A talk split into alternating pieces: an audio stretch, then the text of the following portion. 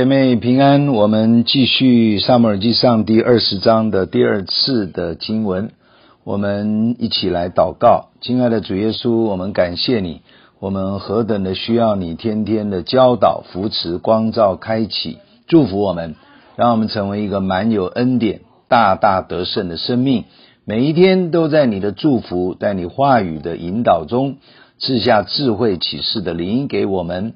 让我们天天被更新，垂听我们祷告，奉主耶稣基督的圣名，阿门。好，撒母耳记上第二十章主要是提到，啊、大卫被扫罗开始追逐的时候呢，他先逃去找撒母耳，然后从撒母耳那里，啊、就是拉玛的拿约逃回来找约拿单。二十章就讲到他逃回来找到约拿单以后。啊，跟约拿单的对话，跟约拿单的重新结盟啊。那我们今天要接下去从第十八节啊，先读到呃二十三。啊，十八节，约拿单对他说：“明日是初一，你的座位空设，人必理会你不在那里。你等三日。”就要速速下去，到你从前浴室所藏的地方，在以色列磐石那里等候。我要向磐石旁边射三箭，如同射箭靶一样。我要打发童子说：“你去把箭找来。”我若对童子说：“箭在后头，把箭拿来。”你就可以回来。我指着永生的耶和华起誓，你必平安无事。我若对童子说，箭在前头，你就要去，因为是耶和华打发你去的。至于你我之间今日所说的话，有耶和华在你我中间为证，直到永远。好，当然二十二十四节下面，接下来大卫就照约拿单这样去，呃，去做了哈。约拿单知道大卫认为他父亲扫罗要杀大卫之后，就要求要证明这事情，或者说他要求证这个事情。其实目的是为了保护大卫，同时呢，为了让大卫没有疑虑，他就先跟大卫再立下家族的盟约，使大卫能信任他。当然，他在这过程当中，他承认他的父亲扫罗从前被恩高，但是今天情况改变。他也知道他爸爸常常有一些不是很正常的反应。然后呢，接着他们就安排测试扫罗反应的各种方式，也照着大卫的建议而行，自己。也预备使用射箭方式，告知的大卫该去或该留，真的是设想的蛮周到的，万无一失，也不会泄露消息。因为当时扫罗王的眼线很多，这是作战必须有的情报资讯，是为了安全，但是也是人心恐惧、缺乏安全感的一种防卫反应。所以约拿单与大卫的约定动作是绝对不能外泄的，以免生命发生危险。果然，扫罗，呃，那我们现在就接下去哈，我们啊从后面就看到扫罗确实照着他们所讲的啊做一种的反应。我们从二十四节继续往下读哈，大卫就去藏在田野，到了初一日。王坐席要吃饭，王照常坐在靠墙的位上。约拿单侍立，亚尼尔坐在扫罗旁边。大卫的座位空设。然而这日扫罗没有说什么。他想大卫遇事偶然不洁，他必定是不洁。初二日大卫的座位还是空设。扫罗问他儿子约拿单说。耶西的儿子为何昨日今日没有来吃饭呢？约拿单回答扫罗说：“大卫出求我容他往伯利恒去。他说：求你容我去，因为我家在城里有献祭的事，我长兄吩咐我去。如今我若在你眼前蒙恩，求你容我去见我的弟兄。所以大卫就没有父王的席。扫罗向约拿单发怒，对他说：“你这顽梗悖逆之妇人所生的，我岂不知道你喜悦耶西的儿子，自取羞辱，以致你母亲露体蒙羞吗？耶西的儿子若在世间活着，你和你的国位必站立不住。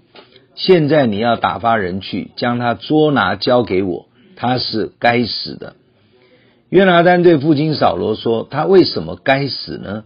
他做了什么呢？”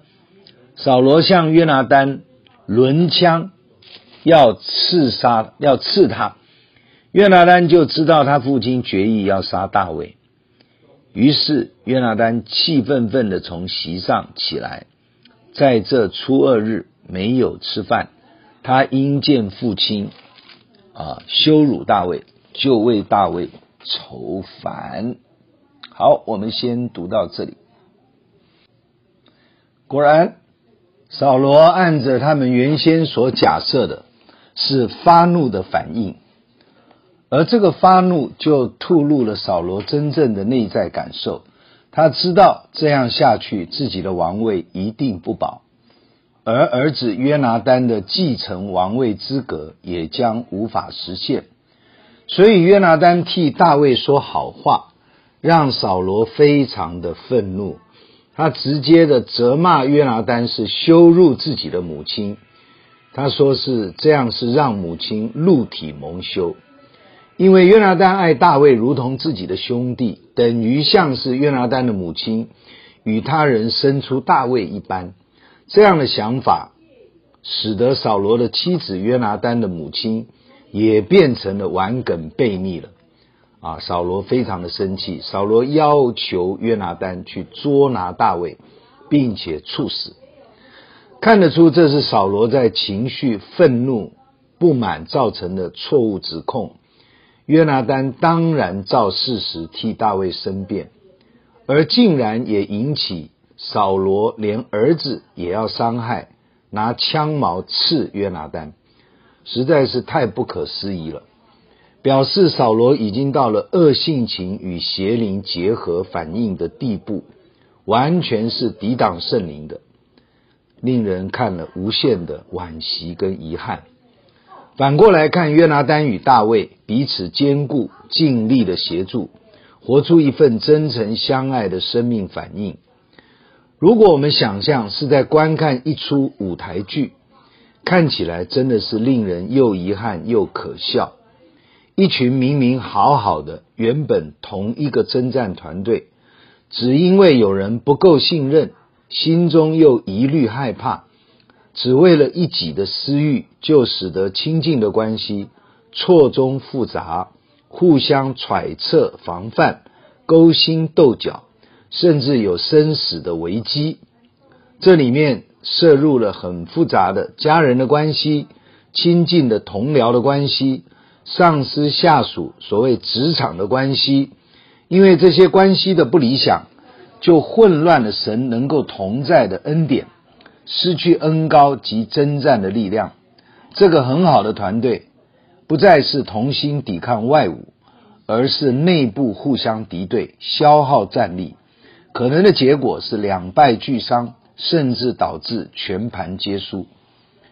我们诵读这些神的故事，求圣灵帮助我们思想我们的生命舞台，是否也是有类似的戏码上演？内心有许多小剧场，我们在各种环境中的角色，是否扮演了自己满意或是合神心意的反应？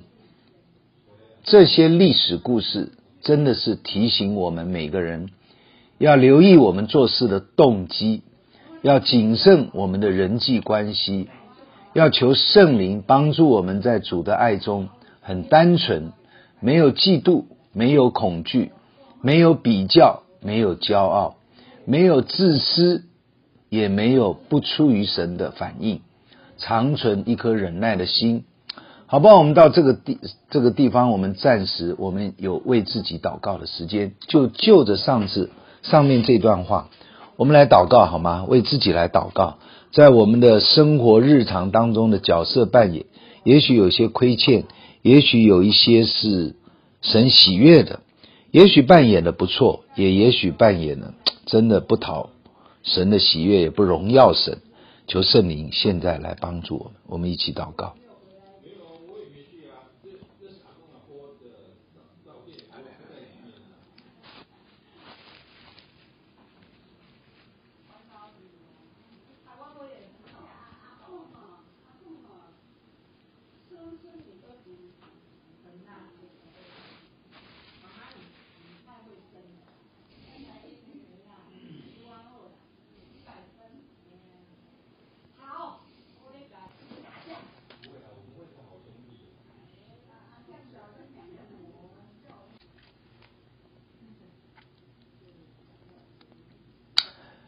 Amen。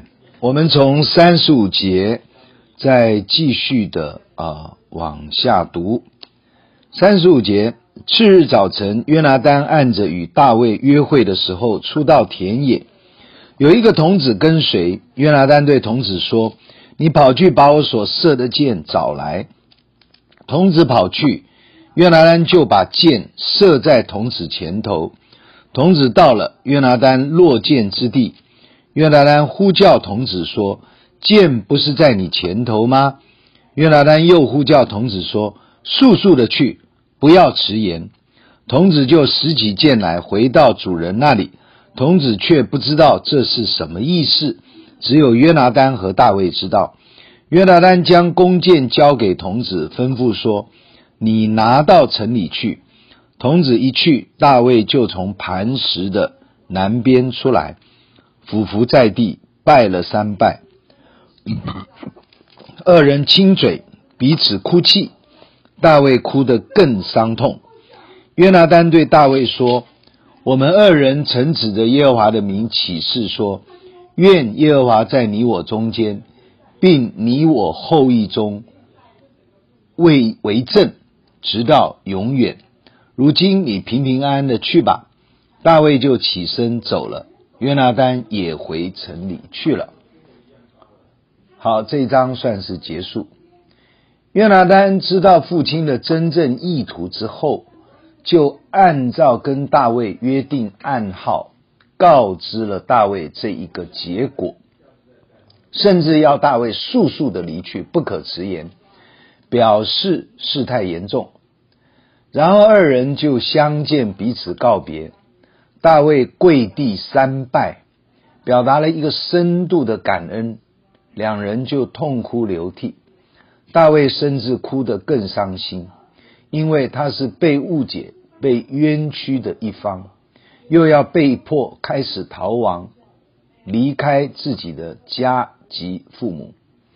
而约拿单始终站在一个与神与人立约的立场，义无反顾，坚定的。相信耶和华神是在二人之间及后代家族之间真正的见证，直到永远。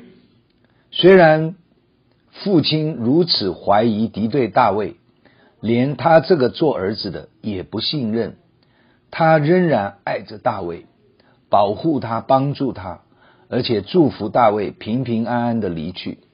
这是一个多么令人敬佩的信心！及朋友之爱的生命见证，这个世界少有这样的真爱之情，即便基督徒的中间也不多见这样的生命呈现。愿主耶稣赐福我们，无论在得时或不得时，环境许可或很艰难，都活出这样坚定的属神的信念的生命反应。Amen。我们继续的读二十一章的呃一到七节一小段哈。二十一章，大卫到了挪伯祭司亚西米勒那里，亚西米勒战战兢兢的出来迎接他，问他说：“你为什么独自来，没有人跟随呢？”大卫回答祭司亚西米勒说：“王吩咐我一件事说，说我差遣你委托你的这件事，你不要使人知道。故此，我已派定少年人在某处等候我。现在你手下有什么呢？求你给我五个饼，或是别样的食物。祭司对大卫说：“我手下没有寻常的饼，只有圣饼。若少年人没有亲近妇人，才可以给。”大卫对祭司说：“实在约有三日，我们没有亲近妇人。我出来的时候，虽是寻常的行路。”少年人的器皿还是洁净的，何况今日不更是洁净吗？祭司就拿圣饼给他，因为在那里没有别样饼，只有更换新饼，从耶和华神面前撤下来的橙色饼。当日有扫罗，OK，我们先念到第六节好了哈。大卫开始确定自己必须要逃亡。躲避扫罗王的追杀，他已经结婚了，娶了扫罗王的二女儿米甲，但是却是岳父要追杀他，他也只能抛下妻子，远离扫罗。我们不禁要思想：大卫不是被圣灵恩膏了吗？不是已经被神拣选了吗？不是已经打败歌利亚，击败非利士人吗？为何还会遭遇这种的下场呢？大卫应该非常的痛苦、哀伤，甚至因为要弃家逃亡，连民生的用饭都产生了问题，所以他才会逃到祭司那里请求食物的资源。我们也许没有大卫这般的严重的生死经验，但是遇见被误会，自己觉得很冤枉。甚至有人有意无意的攻击毁谤，这都是现代社会在职场、在教会，甚至亲人之间、教会里也会常会遇见的状况。我们的主耶稣在世上肉身之时，就是常经忧患，被人攻击、毁谤、陷害，甚至出卖，所以他能了解我们的感受、情绪压力及情感的伤害。人类其实是活在可怜无知的光景之中，不止周围人事物带来伤害，也可能是自讨苦吃而不自知，某种的自我的坚持、自以为是的主观，都可能是觉得受伤以及误解的来源。其实这个中的原因非常的复杂，因为人性本身。就非常复杂，理也理不清。最好就是随时回到主耶稣的面前，寻求天父的鼓励及安慰，赐下智慧启示给我们，使我们生命更新、成长、成熟，渐渐的越来越让基督及圣灵引导带领我们，充满我们。困难挑战是仍然存在的，但是我们可以胜过。我们也可以超越，生命就可以锻炼的更加的刚强及有智慧。我想这就是，我想神就是这样的培训大卫的生命，使他后来能承担神要建立的以色列国的重责大任。新约新约希伯来书四章说：“因我们的大祭司并非不能体恤我们的软弱。”他也曾凡事受过试探，与我们一样，只是他没有犯罪，所以我们只管坦然无惧的来到施恩的宝座前，为要得连续蒙恩惠，做随时的帮助。这位大祭司就是主耶稣基督，他为我们承担了一切，我们就能不惧怕的来到他面前，他必定帮助我们。大卫的许多的诗篇所描述的心境。他也惊惶害怕，这些都是圣经对他真实的写照。愿我们从其中有美好的学习。我们啊，一起来祷告。天父，我们感谢你。我们实在是软弱的器皿，我们的生命是脆弱，很容易就被伤害，很容易就好像要放弃。主耶稣，愿你帮助我们。你不并非不能体恤我们的软弱，你也凡事受过试探。你没有犯罪，却为我们的罪死在十字架上。感谢赞美你，承担了我们一切的咒诅。主啊，我们随时来到你和你宝座十字架的面前，得连续蒙恩惠，随时的帮助。主啊，让我们的心生命可以靠主越来越刚强得胜，放下老我，放下自我，放下主观，放下自意。主啊，让我们可以再一次的在你的手中蒙恩。有美好的学习，也求你借着这一段时间，圣经旧约的故事，扫罗大卫的生命样式，让我们有美好的学习。求圣灵每一次帮助我们，垂听我们的祷告，奉靠主耶稣基督宝贵的圣名，阿门。愿上帝帮助我们。